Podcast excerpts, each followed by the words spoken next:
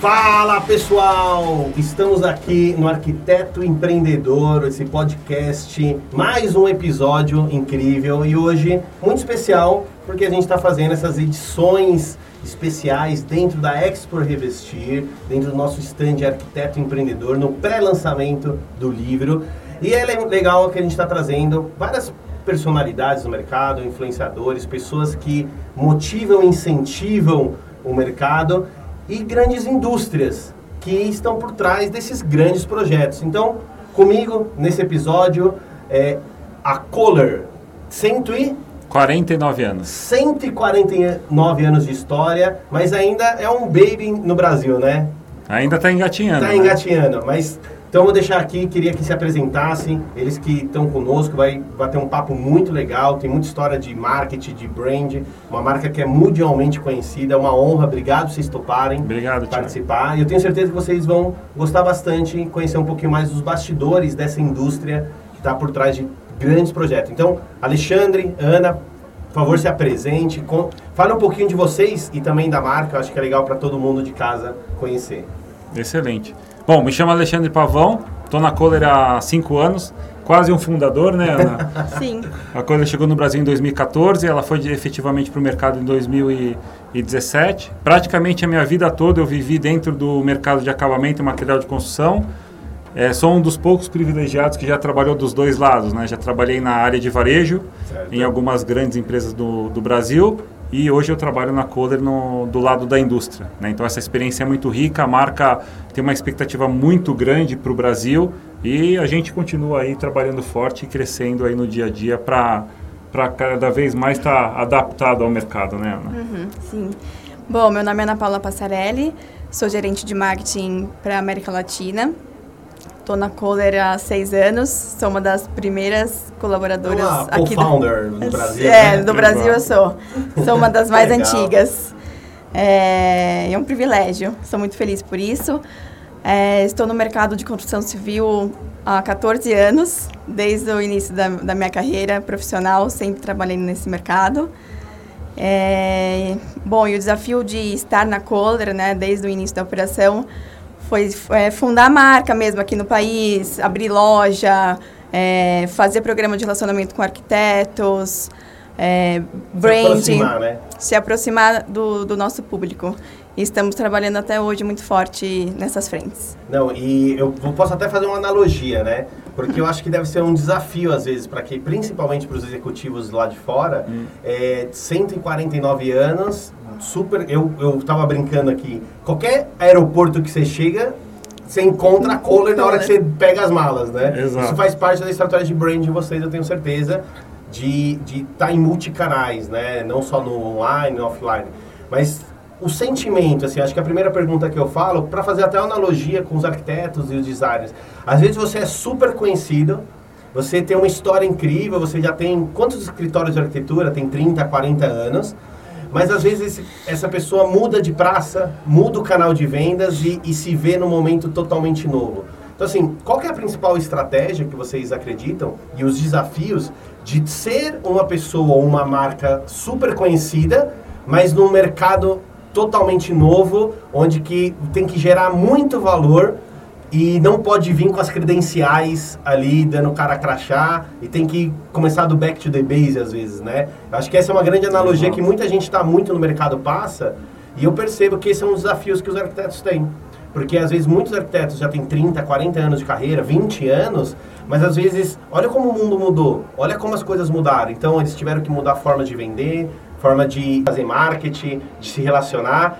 E eu acho que um dos, um dos pontos, quando a gente teve a ideia de trazer a Kohler para cá, eu achei que foi uma analogia para a gente trabalhar durante esse podcast. Então, como uma marca de 149 anos se posiciona com 8 anos de mercado, que não é nada, né? Então, se você quiser uhum. dar um, um, um, abrir um pouco do, do é. segredo aí pra gente. A Kohler é uma empresa muito, muito, muito interessante de se avaliar, né? Ela é uma empresa muito dinâmica, é, a gente diz que ela é a empresa mais globalizada que existe do, do segmento, né? É, a gente está praticamente é, em todos os, os, mercados do mundo e para nós toda vez que você abre um país é um novo desafio, né? O que a, o que a companhia procura trazer para nós é entre no mercado, conheçam o mercado, que foi o que a gente fez. A gente comprou uma fábrica em 2014 e foi para o mercado em 2017. Né? Então teve um, um período de aprendizado.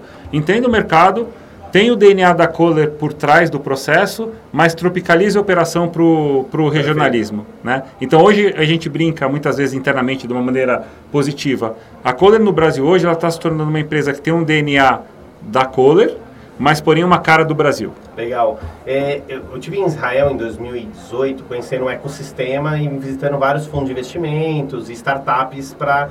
Todo ano eu faço, já fui em cinco China, Israel, duas vezes Vale do Silício e tal. E uma das coisas que em Israel me chamou a atenção, que eu acho que tem a ver com isso, é um pensamento que eles trazem que é o glocal. Então eles uhum. têm um pensamento e atitude global, onde que tem acesso à informação, tem acesso ao investimento, mas eles focam nas atitudes e ações regionais. locais, Exato. regionais. Então, eu acho que esse é o, a grande é, cereja do bolo, né? Exato. Então, é porque é muito fácil pegar e, e, colocar, vou te dar um exemplo, pegar, ah, vamos colocar na Globo, vamos colocar em grande mídia, vamos pulverizar. Tá, mas como é que está o ponto de venda? Como é que está a distribuição? Sim. Como é que está a ruptura? Como é que está toda a jornada assistida do, do, sucesso do cliente, né? Exato. E aí acho que é um desafio grande para o marketing, principalmente, é conseguir gerar valor em toda a jornada do consumidor, né? Para ele não só ver ele co querer comprar o produto, mas o produto ser entregue com mesmo certificação ali, né? Sim. Eu acho que um dos grandes pontos é, que a gente pode trazer das indústrias que, que buscam regionalização é, e as que não dão certo é porque elas vêm às vezes com essa prepotência. Isso, no respeito ao mercado, né? No respeito ao mercado. E isso vai para qualquer lugar, arquiteto, qualquer designer, lugar. os lojistas, revendedores. Eu vejo às vezes vocês devem ter revendedores gigantes que vão abrir novas praças, às Sim. vezes tem sucesso, às vezes não. Porque Exato. eles não buscam entender... A região, né? E aí, uma pergunta que eu acho que pode ser... Vocês com uma, uma multinacional, global, é, vocês se permitem ao erro? É, porque eu acho que vocês viveram aquela curva de aprendizado, que é cresce, cresce, compra fábrica, do nada não tinha uma operação, do nada tem uma grande operação. Uhum. Aí do nada eu tenho que aprender sobre essa operação. E isso perde cliente, ou às vezes não consegue ser do jeito certo. Uhum. E agora devem estar crescendo novamente é, com os resultados já. E uma multinacional, ela permite, como é que você lida com, com, com, com tanto a expectativa da revenda, uhum. como a expectativa do, do global da, no Brasil? Não sei se pode falar um pouco Sim, claro. Na verdade, sim. É uma coisa que é interessante da, da marca e da relacionamento nosso também com a, com a nossa matriz nos Estados Unidos, né? É, nós costumamos trabalhar dentro, dentro da empresa com aquela chamada é, autonomia com responsabilidade. Né? Então, a gente empodera o, o, nosso, o nosso, os nossos times, né? O nosso time é permitido errar, né? Quem não erra não aprende, a gente Perfeito. costuma dizer isso, né? Mas mais do que é, ser permitido errar, é ter a responsabilidade de como errar, né? Não ser inconsequente, errar aprendendo, né? E, da, e do erro, criar um plano de ação. Eu costumo conversar muito com o meu time assim, deu alguma coisa de errado, me explica. Mas gasta três minutos me explicando e uma hora me, me dizendo como a gente vai é, recuperar esse erro. Isso tem funcionado bastante e isso faz parte também do DNA da empresa. Né? A empresa começou nos Estados Unidos há 149 anos, há 21 anos a gente entrou na China, num, num, mundo totalmente diferente do americano. Com certeza. Erramos muito na China e hoje é o, uma das marcas mais reconhecidas na China. Né? E nos outros países que a gente entra, a gente trabalha da mesma maneira. Respeita o mercado local, trabalha com o DNA da empresa, mas como você falou, errar faz parte do processo. Quem não erra e quem poda o erro, não evolui, Thiago. É uma coisa é, é, que está muito no nosso dia a dia. Né? Tem aquela frase que, eu, que você deve usar, Lê, que é é, erre todos os dias, mas um erro diferente. Exatamente, exatamente. Não incita no mesmo, né? Então, é e se errar três vezes seguida, entrega o taco, entrega né? O pé de música, né? Mas eu acho que o ponto é esse, as pessoas têm tanto medo de errar, mas elas percebem que o erro faz parte da jornada de aprendizado. Isso todo mundo está cansado.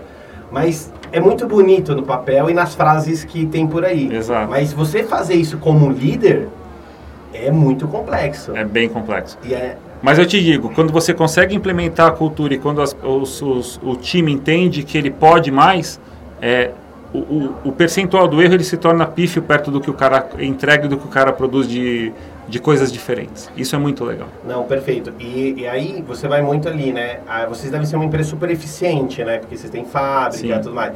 E aí como vocês lidam com a eficiência versus inovação? Porque Tem uma frase que eu gosto bastante, você já ouviu? Que o maior inimigo da inovação é a eficiência, né? Uhum. Que quanto mais eficiente Você inova ser, menos, né? Menos você inova. É. E, e, e, e eu, eu vejo que vocês sempre têm produtos Sim. e têm iniciativas inovadoras. E acho que isso tem muito a ver por essa gordura do ego, né? Muito a ver. E assim, a gente tem uma política dentro da empresa que chama de um projeto de incubadora. Em todos os países a gente tem isso. É, é onde a gente reúne grupos multidisciplinares dentro da Legal. empresa para terem um momento para trazerem ideias e trazerem coisas novas para o que funciona e para o que também não funciona. E desses projetos têm surgido coisas ex excepcionais. Por exemplo, a nossa bacia veio inteligente.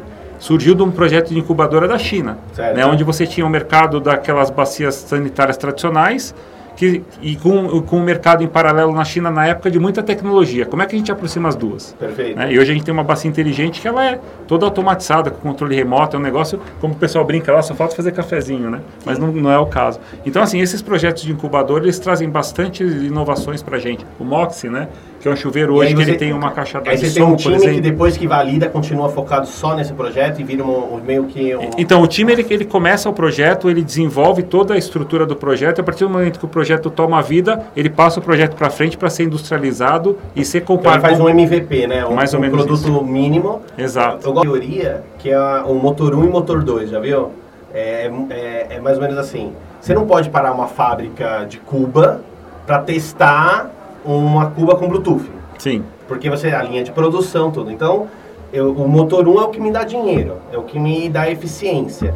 E aí, o motor 2 é onde que eu me permito fazer as coisas, é, testar, Sim. errar e validar. Mas o motor 2, é, quando você começa a validar ele, ele se torna ao ponto do tamanho de ser o motor 1. É, na verdade é uma transição, né? E Muitas coisas começam no motor 2 ele vai pro motor 1 Exatamente. depois, é normal. E, e aí é a brincadeira do bambu, né? Às vezes um- você pegar um bambuzal e fazer uma força nele, não faz, não, você não mexe. Mas se você pegar um bambu, trazer ele para baixo, pôr muita energia, aí quando você solta ele, Exato. então é isso. Às vezes para inovar, É. a gente tem isso dentro do clube. A gente tem vários projetos que a gente alugou lugar separado. Que legal. Porque, por exemplo, o Clube Casa hoje a gente tá com. vai bater 70 colaboradores, só o Clube Casa. Uhum. E aí a gente tem o Arc Club, que tem quase 20, e eu tenho um o PJ. O PJ é uma plataforma de streaming que a gente tem é, de conteúdo, são mais de 500 horas de conteúdo, é, onde que tem curso de AutoCAD, de SketchUp, tudo isso. Legal. Mas é uma plataforma tipo Netflix.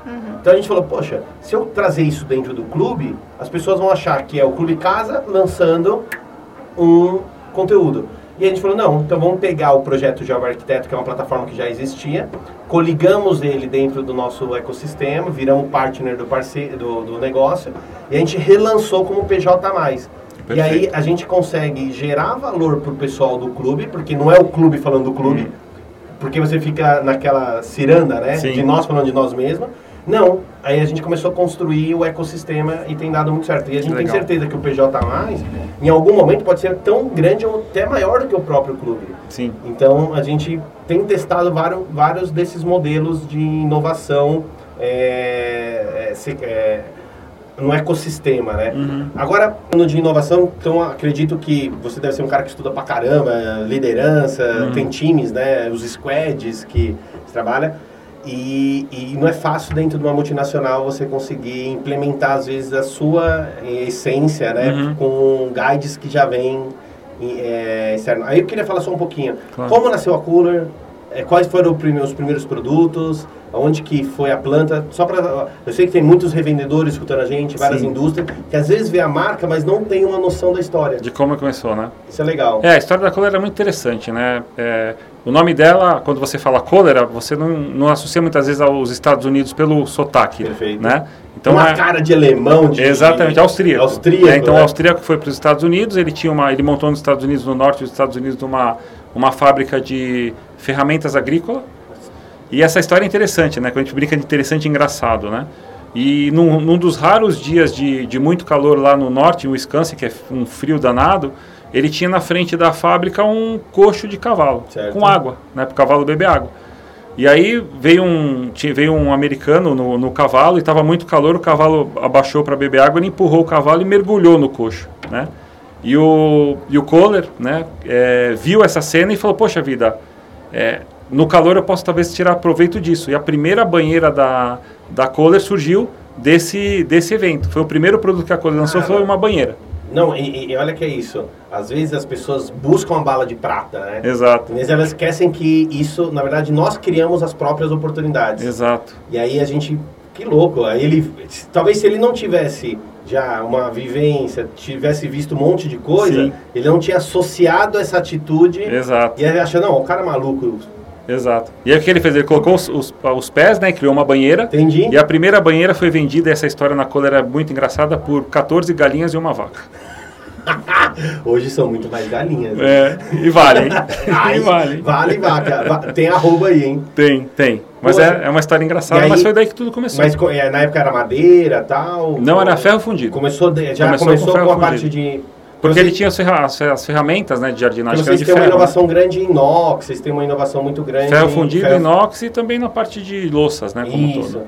Pô, muito Mas legal. é uma história interessante, né? Não, e isso serve, é, assim, é uma história banal, é engraçada, mas eu acho que eu tenho, eu, eu encontro muitas pessoas e às vezes as pessoas estão muito na missão de achar a oportunidade. Sim. E às vezes elas esquecem que, na verdade, tudo que ela viveu vai, na verdade, construir a oportunidade para ela, né? E Exato. eu acho que foi muito disso, né? Ele estava pronto para receber aquela oportunidade Isso. e transformar Você está atento a tudo que acontece ao seu redor, né? Muitas vezes a melhor oportunidade está do lado do seu lado e você não está enxergando, procurando alguma coisa que muitas vezes não existe. Né? Mas é isso. E aí, para finalizar, claro. eu, eu acho que é, eu gosto muito de falar dos sinais, né? Uhum. Os sinais que estão ao nosso redor e como a gente percebe e, e, e, e apropria-se deles. Então, a construção civil, tivemos aí um, um, uma queda, pandemia, não vamos saber como vai ser, e logo na sequência teve até, até, até, ruptura de, de produção teve porque as pessoas não estavam preparadas para isso. E aí, você numa visão é, global, executiva de uma multinacional, que que a, a, tem muita gente revendedor, arquitetos que estão aqui. Qual é a visão da Color desse ano, vocês estrategicamente para o mercado? O que vocês esperam? Então, a gente espera um ano um pouco mais estável né, do que os dois últimos anos, que foram bem, bem desafiadores, né? apesar de ter sido muito bom para o mercado da construção civil, como você mesmo falou. A gente imagina que o mercado ele deu uma, uma sentada, não volte a ser o que era em 2019, mas também a gente acredita que não vai ter ainda uma aceleração tão forte quanto a gente teve em 2020 e 2021. Perfeito. Né? Mas como a empresa ainda é muito nova no Brasil e a gente ainda está num momento de crescimento exponencial, é para nós o mercado, pelo menos pelos próximos três anos, ainda vai ter muito chão para a gente crescer. E as pessoas estão aceitando, uma, uma visão minha, não é uma pergunta, uma exclamação, elas têm aceitado melhor a questão do produto com mais qualidade. Sem dúvida. Então, acho que a pandemia ela, ela teve um processo muito positivo das pessoas. A gente estava com uma entrada de produto de baixa qualidade absurda no mercado. Exato, Thiago. E eu tenho conversado com vários patrocinadores nossos e parceiros, são empresas de, de, de alto padrão, de uhum. mexem com produtos de alto ticket médio, né? Sim. E a gente percebeu que aconteceu isso. Às vezes a pessoa prefere comprar um pouco menos, mas ter produtos que realmente. E eu acho que vocês estão nesse caminho. Vocês são Sem uma empresa dúvida. que hoje no setor em, em qualidade, em, inovação, sem sombra de dúvidas, aí são uma das primeiras e pioneiras, né? Exato. É, a qualidade e a inovação são os carros-chefes da empresa, mas uma coisa que você falou é interessante até para comentar. Com esse momento de pandemia, você acabou convivendo mais com seus produtos na sua casa, Sim. né? E a valorização da qualidade e também do design, porque você também ficando mais em casa, você enjoa mais rápido de ficar olhando Perfeito. sempre as mesmas coisas, né? Então acho que as pessoas terem ficado em casa acabou criando um valor diferente em relação aos produtos que elas também querem ter em casa. Isso é bacana. Não, show de bola. Ale, muito obrigado. show, cara. É, cara, sensacional ter vocês aqui conosco. É muito importante, porque não é o Thiago, né? Aqui nós estamos falando de um ecossistema de quase Sim. mil revendas, 25 mil escritórios de arquitetura. E uh, são pessoas que consomem vocês, às vezes não têm acesso a entender Exato. a fundo quem são vocês. Exato. Então, obrigado. Então, pessoal, aqui na câmera. Esse daqui é mais um arquiteto empreendedor com a Lê da Cooler. Muito obrigado. Obrigado, é Thiago. Super prazer, cara. Um abraço. Valeu.